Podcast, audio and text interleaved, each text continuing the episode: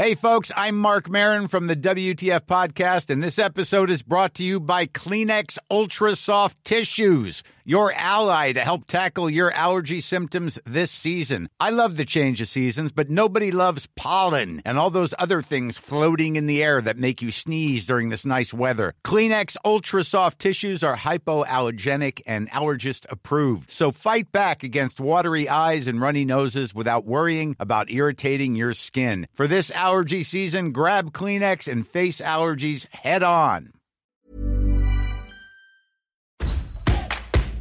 El podcast del Diario de los Deportistas es patrocinado por Tiendas Atléticos, Productos Deportivos. Síguenos en la página atléticos.com o en Facebook como Atléticos MX. Atléticos, lo mejor para el deporte.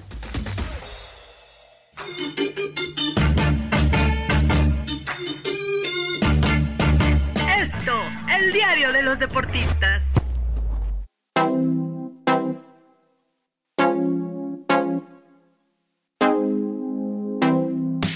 Hola, ¿qué tal amigos? ¿Cómo están? Qué gusto saludarlos. Bienvenidos al podcast del Diario de los Deportistas. Les saluda José Ángel Rueda y esta tarde me acompaña Miguel Ángel Mujica. ¿Cómo estás, mi querido Muji?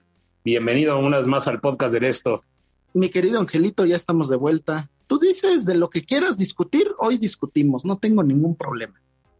Pues mira, la verdad es de que han sido semanas bien, bien, bien movidas. Ya hablamos en el momento del Checo Pérez, ya hablamos en su momento de, la selección mexicana, ya hablamos en su momento del Atlas campeón, podríamos hablar de los toros, hay muchísimos temas, el mundo del deporte no para, pero bueno, vamos a hablar de un tema que también algo tiene parecido de los toros, ¿no? Que andamos toreando siempre el arbitraje, las decisiones polémicas, y en este sentido, pues bueno, se anunció justamente, ya es oficial, termina la era de Arturo Bricio al frente de la Comisión de Arbitraje, una era complicada, ¿no? Le toca la transición del VAR, le toca todo ese tipo de, de, detalles. Y bueno, a final de cuentas, el arbitraje mexicano, por así decirlo, Mojica, quema una bala, ¿no? Todo mundo, eh, pues bueno, al menos yo recuerdo pitar a Bricio eh, ahí en el fútbol mexicano, tomando decisiones acertadas y todo. Y de repente, pues bueno, al momento que estuvo en la comisión de arbitraje, no pudo marcar tal vez la diferencia que él quiso, que él quería. Hay decisiones buenas, hay decisiones malas pero bueno, vamos a hablar de ese tema, ¿no? Siempre polémico, el arbitraje. Sí, claro, además, no sé tú qué, qué opines, pero yo siento que Arturo Bricio tuvo, tuvo buenas y malas. El tema de haber traído el VAR se me hace interesante, fue un avance del fútbol mexicano. En un inicio, bueno, el propio Bricio dijo que no iba a quitar los problemas del arbitraje mexicano, pero pues que iba a ayudarles, que era una herramienta, y que nos iban a checar más de tres, de tres polémicas en el terreno de juego. Digo, ya ahorita ya es una fiesta lo del arbitraje. El director técnico se cayó y hasta lo revisan. Entonces, yo creo que el trabajo de Bricio para mí no fue malo, pero tampoco marcó una diferencia importante, ¿no? Sabe que tiene bastante peso en la espalda. Digo, lo que le dijo Héctor González Iñárritu por ahí después de, de su mandato, bueno, pues trajo consigo bastantes cambios, ¿no? Además, ha consolidado a varios árbitros desde, desde que está, ¿no? El propio Fernando Guerrero, César Arturo Ramos, de gente que va a ir al Mundial, que va a representar a México, pero pues que al final de cuentas es mérito de Arturo Bricio, ¿no? Porque él les da la confianza, los lleva, aunque al final no han cerrado de la mejor forma su carrera en esta temporada que terminó, pero pues se me hace que ellos siempre le vivirán agradecido, ¿no? No, sí, y desde luego, a ver, aquí me gustaría tocar ese tema y abundar un poco más en el tema del VAR, que es uno de los, este, pues bueno, puntos importantes y por el cual mucho se le critica a Bricio, como tú ya decías. Eh, ha habido decisiones muy, muy, muy polémicas. Arturo Bricio, expresidente de la Comisión de Arbitraje. Mira, yo, yo para empezar pienso y, y, estoy convencido de que el papel de la prensa es eh, investigar, opinar, criticar y, y, eso, contra eso yo no tengo ningún tema, ¿no?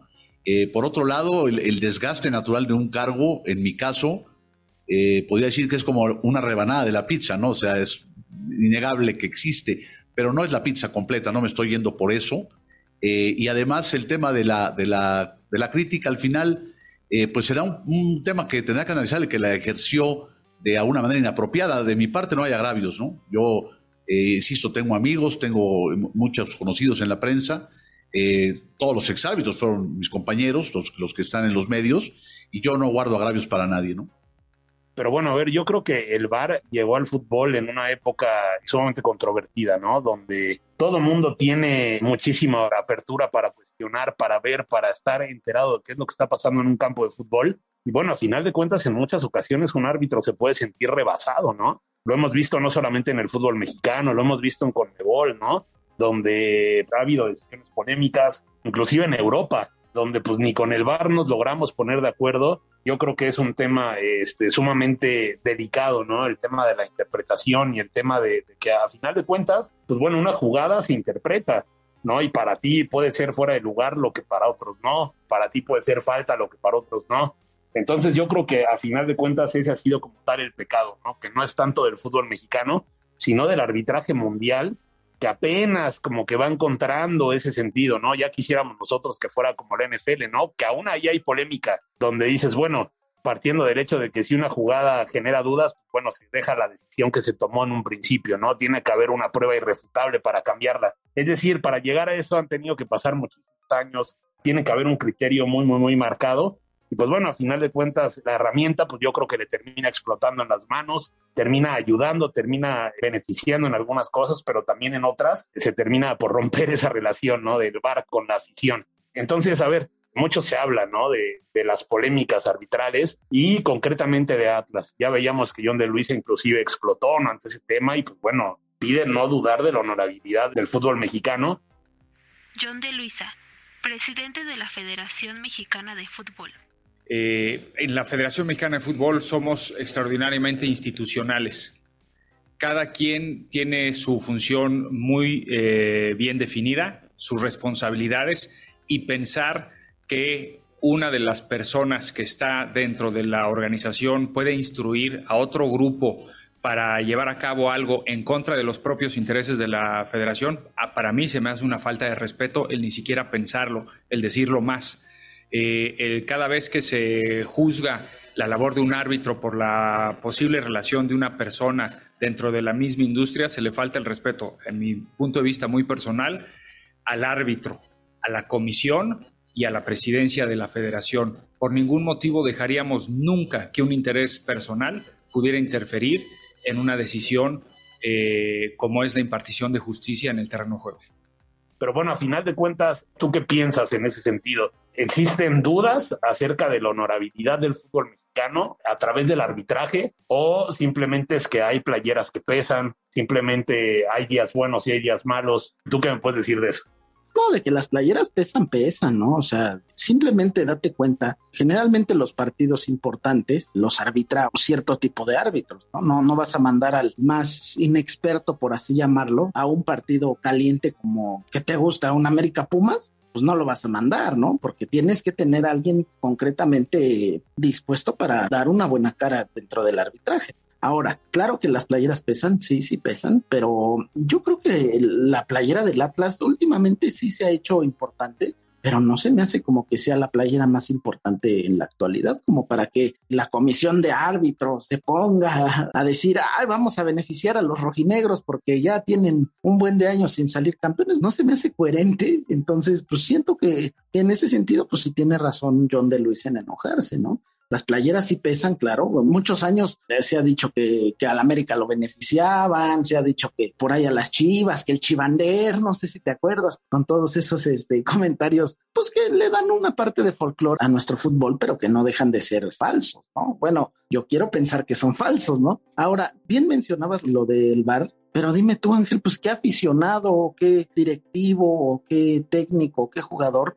no va a querer que la decisión del VAR sea a favor de ellos, ¿no? Lo vimos en la última final, ¿no? O sea, hay una decisión bastante polémica en donde cae el jugador de, de Pachuca en el área y lo que se marca es un fuera de lugar y pues prácticamente la mayoría de los árbitros decían es fuera de lugar y los aficionados ya sin importar que fueran del Atlas, obviamente no eran los del Atlas ni los del Pachuca, aficionados de Chivas, de América, de todos lados, no, es que le están robando al Pachuca, no, es que por aquí, es que por allá. Yo entiendo el tema del bar, una cosa es que lo entienda y otra que lo acepte, ¿no? A mí me gustaría saber que si el VAR va a participar es porque va a ser justo con muchas situaciones o que al menos va a juzgar de la misma forma, ¿no? Vemos un caso muy claro, fue el que pasó con Juan Dineno en esa semifinal entre Atlas y Pumas, donde le meten un codazo y no marcan penalti. Y pasa prácticamente un semestre y Jeremy Márquez del Atlas da el mismo codazo que le dieron a Dineno y ahí sí se expulsa al jugador. Eso yo creo que es lo que termina haciendo más polémico al arbitraje mexicano, que muchas veces no se juzga de la misma forma y es ahí donde los expertos, porque todos somos expertos cuando se trata de apoyar a un equipo,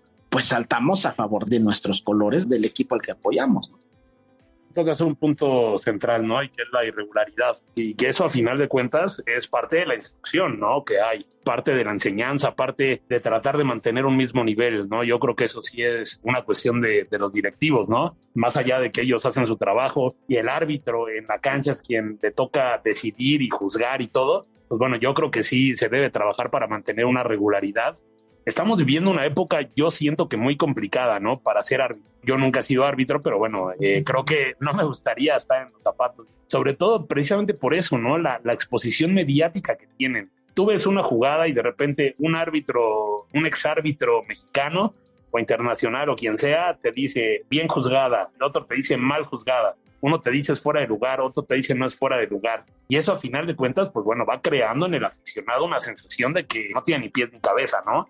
¿No crees que también estamos condenados, por así decirlo, a que el arbitraje nunca se nos haga suficiente? Es decir, ese hecho de que, pues bueno, el fútbol es polémico por naturaleza, ¿no? Y ni con la llegada del VAR se puede solucionar. Y trabajar mediante esa idea de que nunca va a mejorar, ¿no crees que a la vez estos tiempos y tratar de ser perfectos, lo único que nos está llevando es a perjudicar un poco más al juego? No, pues obviamente, obviamente el tema es tan concreto como que quién va a apoyar al árbitro, ¿no? O sea, a lo mejor su mamá, a lo mejor su papá, sus hermanos, su familia, esas son las únicas personas que están a favor del árbitro, pero fuera de eso tienes, o sea, cualquier aficionado es imparcial, pero gigantescamente, ¿no? No vas a querer que le marque en contra, no vas a querer que le marque, bueno, a favor a lo sí, pero en contra no vas a querer que le marque, ¿no? Entonces de ahí es de donde salen porque los criterios, como te lo repito, son situaciones que, que, cada árbitro juzga de una forma. Es muy criticado porque cada árbitro tiene su propia personalidad, ¿no?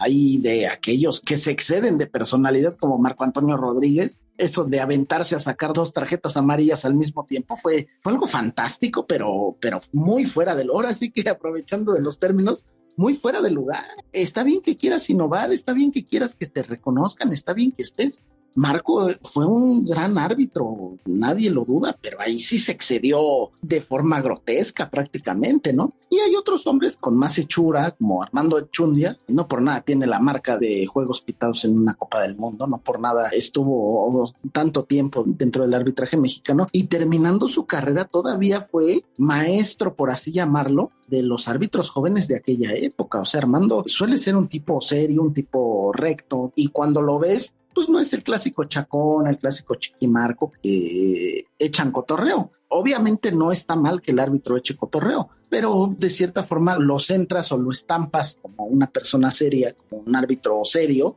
y toma yo creo que un poquito más de, de, coherencia todo lo que dice, ¿no? Entonces por eso yo creo que si llegan a echar mano de Armando Archundia sería un tema brutal porque yo creo que no se prestaría, por ejemplo, a los famosos videos de videoanálisis arbitral en donde pues todos conocemos ya la, famosa frase de Bricio, decisión arbitral correcta. Bueno, yo creo que Armando no se prestaría a eso, pero sí saldría a explicar el tema, ¿no? Sería algo interesante si es que llega a quedar él. Si no queda él, tendremos que ver pues quién es al que le llaman, ¿no? Y, bueno, yo me acuerdo que inclusive cuando llega Bricio, sonaba muy fuerte el nombre de Armando Archundia, ¿no? Es decir, por eso te decía al principio, ¿no? Que es como las balas que se van quemando, ¿no? En el fútbol mexicano. Pues bueno, ya se nos quemó Bricio, no porque lo ha hecho bien o mal, ¿no? Eso yo no lo voy a juzgar, pero me refiero a que ya pasó, su época dejó ciertas dudas, lo que tú me digas, ¿no? Pero ahora viene Archundia, ¿no? Como tú bien mencionas, llega a quedar, que es muy sonado, parece que ya está encaminado, y que amigos del esto es muy probable que cuando ustedes estén escuchando este podcast ya esté oficializado. Así que Archundia podría hacer un muy buen trabajo, como mencionas, es un hombre ecuánime, es un hombre que tiene, eh, pues yo creo que claro lo que se debe de hacer y ojalá, ojalá le ayude al arbitraje mexicano. Nada nos daría más gusto que podamos hablar del fútbol, ¿no? De los equipos, de las historias dentro de la cancha y no de si una decisión es correcta o no, no darle lugar a los que constantemente especulan sobre la honorabilidad del juego, ¿no? Eso no me gusta, me gusta pensar que el fútbol es limpio, ¿no? Que gana el que lo merece, pero bueno, yo te vi al principio que tenías ciertas ganas, sí, como cierta intención de decirme qué te pareció la gestión de Bricio al frente del arbitraje mexicano. Tú dime tu sentir, tu parecer y luego pasamos a tus famosas recomendaciones ya para cerrar este podcast.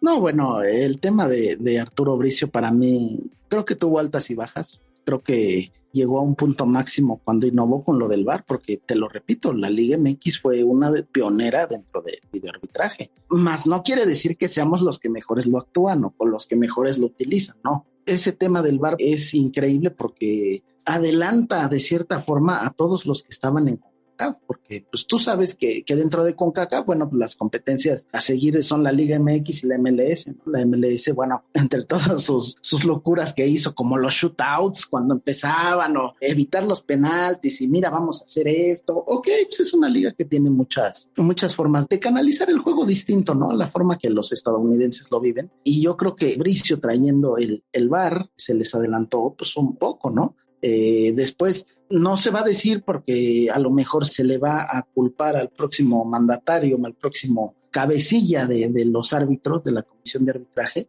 pero el tema de Bricio, pues con el bar con la liga femenil también se tiene que resaltar, ¿no? Son situaciones que pues en ningún lado del mundo todavía en una liga femenil hay bar. Entonces Arturo se arriesga porque tienes que preparar todavía a más árbitros, ¿no? No, no solamente los que están en el terreno de juego porque hay, hay algunos árbitros pues que de verdad muestran bastantes carencias de, de, conocer las situaciones del juego y que están pitando en la liga profesional femenil o incluso en la liga de expansión, ¿no? E imagínate todavía echarte todavía más peso en metiendo el bar en la liga femenil. Es una situación que se tiene que hacer, claro, que ellas no se pueden quedar atrás, ellas viven igual de apasionadas el fútbol que nosotros y deben de tener todas las herramientas como el fútbol de nosotros, pero como comisión de arbitraje pues sí es un cargo mayor, ¿no? Ahora, yo creo que esas son las grandes altas, las grandes bajas. Bueno, yo siento que tomó cierto protagonismo en el tema de los videos. Antes no veíamos eso o alguien que saliera a explicarte los videos. Está bien, es, es una situación que, el propio Bricio vivió porque, bueno, ya sabemos todos que antes trabajó en una televisora, que se le da lo de platicar, que se le da lo de mostrar sus criterios frente a una cámara. Está perfecto, pero yo siento que debió de tener menos protagonismo, como en el juego, mi querido Ángel. Cuanto menos protagonismo tenga el árbitro, eh, mejor ha estado el partido, más limpio, más tranquilo y se habla de fútbol. Entonces, si Abricio eh, sale y empieza a hablar y dice y bla, bla, bla, y pues yo creo que poco a poco iba a perder eh, la honorabilidad que mucho tiempo sostuvo, no solamente por su trabajo como árbitro, también por lo que hizo dentro del terreno de juego y afuera de él, ¿no? en la televisora, porque era uno de los que más serios, más le creías por su trayectoria. Yo creo que eso sucede con Arturo. No sé, los invito a todos a que nos sigan y nos escuchen, nos escriban qué opinan de Bricio, si los del Atlas lo van a extrañar, si los del América lo no sé, lo que ustedes gusten y que nos escuchen en las plataformas de siempre, ¿no? En Spotify, en Deezer, en Google Podcast, en Apple Podcast, en Acast y en Amazon Music. Díganos todos sus comentarios, escríbanos, escríbanos en podcast.com.mx. Soy Miguel Ángel Mújica. Muchas gracias, Ángel. De verdad es un tema que podemos alargarnos, pero uy, Así es, dos horas más, las que sean necesarias, ¿no? Para analizar un tema tan polémico como lo es el arbitraje.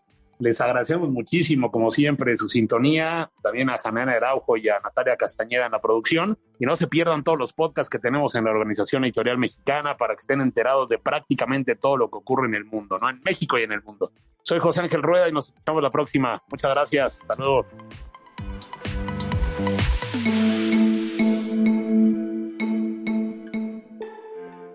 Mira, yo me voy con la tranquilidad, ahora sí que como, como decía un clásico del deber cumplido, me voy con la frente en alto efectivamente porque eh, todo el trabajo que hice, insisto, se hizo con total integridad, con total pasión, eh, 24/7 dedicado a mis árbitros, a mis árbitros, en, incluso en la pandemia tuvimos un contacto estrecho en lo humano para que los árbitros no se nos cayeran, no, no tuvieran eh, eh, ningún tipo de problema se hizo un esfuerzo hasta económico, ¿te acuerdas, John? Para, para, para ayudar, sobre todo a los, a los árbitros y hábitats de tercera, de segunda. En fin, eh, eh, hubo cosas eh, que, podría escribir un libro de, de, las cuestiones emocionales que vivimos en cinco años de casos extraordinarios para bien y para mal. Y sin falsas modestias me voy con la, con la frente en alto.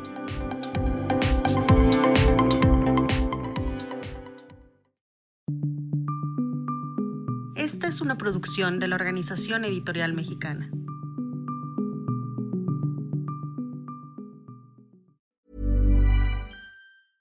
If you thought the only way to get a more defined jawline with natural looking results was through surgery, think again. Juvederm Volux XC is a non surgical injectable gel filler that improves moderate to severe loss of jawline definition and can help you achieve natural looking results with little downtime. Even better, this improved definition lasts up to one year with optimal treatment. No maintenance required. Improve jawline definition for a smooth, sculpted look with Juvederm Volux XC. For important safety information and to find a licensed specialist, visit juvederm.com. That's J U V E D E R M.com. Not for people with severe allergic reactions, allergies to lidocaine, or the proteins used in Juvederm. Common side effects include injection site redness, swelling, pain, tenderness, firmness, lumps, bumps, bruising, discoloration, or itching. There's a risk of unintentional injection into a blood vessel, which can cause vision abnormalities, blindness, stroke, temporary scabs, or scarring. Talk to a licensed specialist to find out if it's right for you.